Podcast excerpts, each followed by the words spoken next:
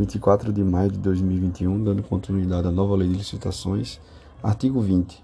Artigo 20. Os itens de consumo adquiridos para suprir as demandas das estruturas de administração pública deverão ser de qualidade comum, não superior à necessária para cumprir as finalidades às quais se destinam, vedada a aquisição de artigos de luxo. Parágrafo 1. Os poderes executivo, legislativo e judiciário definirão em regulamento os limites para o enquadramento dos bens de consumo nas categorias comum e luxo. Parágrafo 2. A partir de 180 dias contados da promulgação desta lei, novas compras de bens de consumo só poderão ser efetivadas com a edição, pela autoridade competente, do regulamento a que se refere o parágrafo 1 deste artigo. Parágrafo 3 foi vetado. Artigo 21.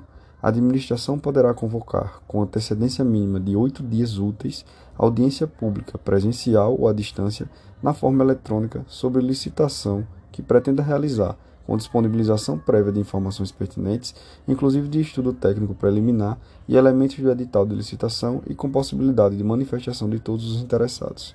Parágrafo único. A administração também poderá submeter a licitação à prévia consulta pública, mediante a disponibilização de seus elementos a todos os interessados, que poderão formular sugestões no prazo fixado. Artigo 22.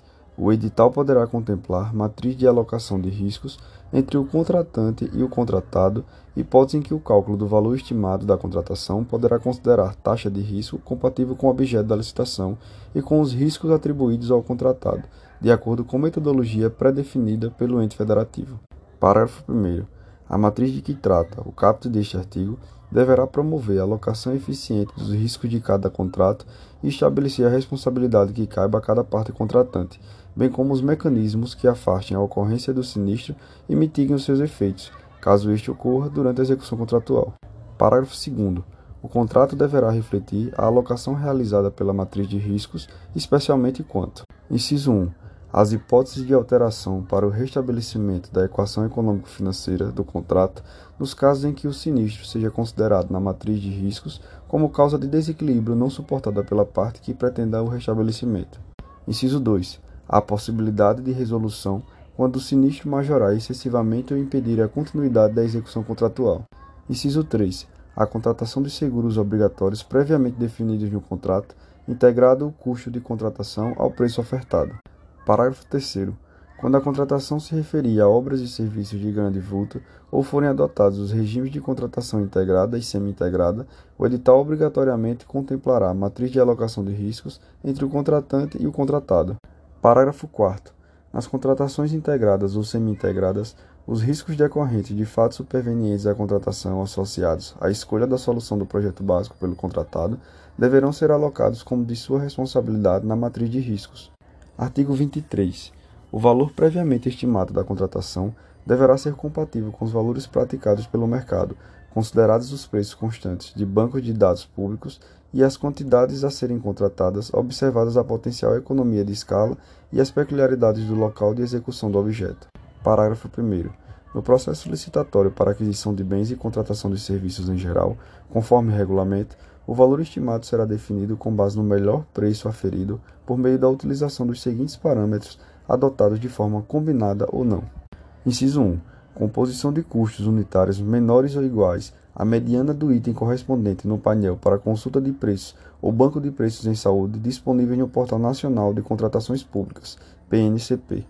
Inciso 2 contratações similares feitas pela administração pública em execução ou concluídas no período de um ano anterior à data da pesquisa de preços, inclusive mediante sistema de registro de preços, observado o índice de atualização de preços correspondente.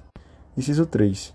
Utilização de dados de pesquisa pública em mídia especializada, de tabela referencial formalmente aprovada pelo Poder Executivo Federal e de sítios eletrônicos especializados ou de domínio amplo, desde que contenham a data e hora de acesso.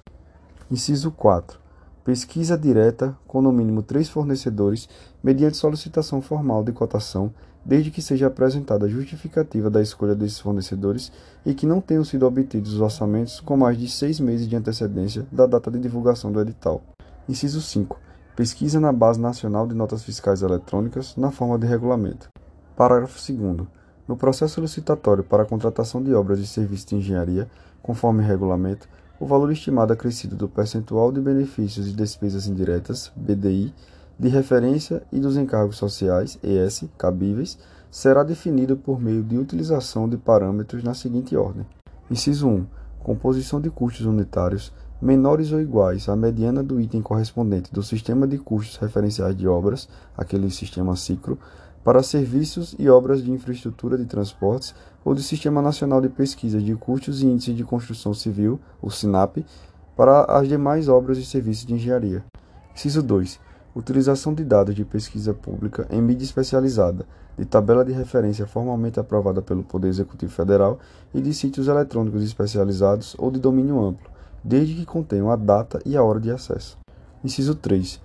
Contratações similares feitas pela administração pública em execução ou concluídas no período de um ano anterior à data da pesquisa de preço, observado o índice de atualização de preços correspondente. Inciso 4. Pesquisa na Base Nacional de Notas Fiscais Eletrônicas na forma de regulamento. Parágrafo 3.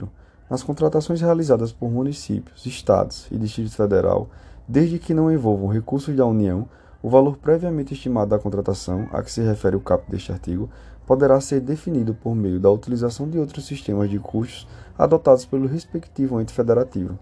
Parágrafo 4 nas contratações diretas por inexigibilidade ou por dispensa, quando não for possível estimar o valor do objeto na forma estabelecida nos parágrafos 1, 2 e 3 deste artigo, o contratado deverá comprovar previamente que os preços estão em conformidade com os praticados em contratações semelhantes de objetos de mesma natureza, por meio de apresentação de notas fiscais emitidas para outros contratantes no período de até um ano anterior à data da contratação pela administração, ou por outro meio idôneo. Parágrafo 5. No processo licitatório para a contratação de obras e serviços de engenharia, sob os regimes de contratação integrada ou semi-integrada, o valor estimado da contratação será calculado nos termos do parágrafo 2 deste artigo, acrescido ou não de parcela referente à remuneração do risco, e sempre que necessário, e o anteprojeto permitir, a estimativa de preço será baseada em orçamento sintético, balizado em sistema de custo definido no inciso 1 do parágrafo 2 deste artigo, devendo a utilização de metodologia expedida ou paramétrica e de avaliação aproximada, baseada em outras contratações similares, ser reservada às frações de empreendimento não suficientemente detalhadas no anteprojeto.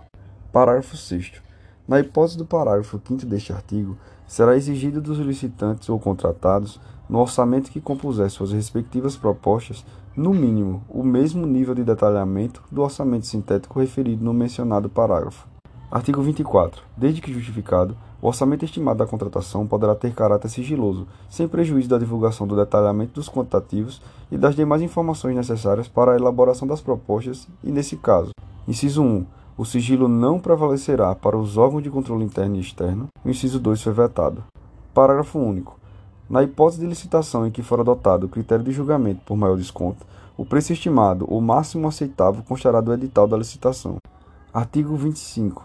O edital deverá conter o objeto da licitação e as regras relativas à convocação, ao julgamento, à habilitação, aos recursos e às penalidades da licitação, à fiscalização e à gestão do contrato, a entrega do objeto e as condições de pagamento. Parágrafo 1. Sempre que o objeto permitir, a administração adotará minutas padronizadas de edital e de contrato com cláusulas uniformes. Parágrafo 2. Desde que, conforme demonstrado em estudo técnico preliminar, não sejam causados prejuízos à competitividade do processo licitatório e à eficiência do respectivo contrato, o edital poderá prever a utilização de mão de obra, materiais, tecnologias e matérias-primas existentes no local da execução, conservação e operação do bem, serviço ou obra.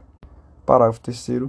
Todos os elementos do edital, incluídos minuta de contrato, termo de referência, anteprojeto, projetos e outros anexos, deverão ser divulgados em sítio eletrônico oficial na mesma data de divulgação do edital, sem necessidade de registro ou de identificação para acesso. Encerramos por aqui e daremos continuidade no próximo podcast, o artigo 20, parágrafo 4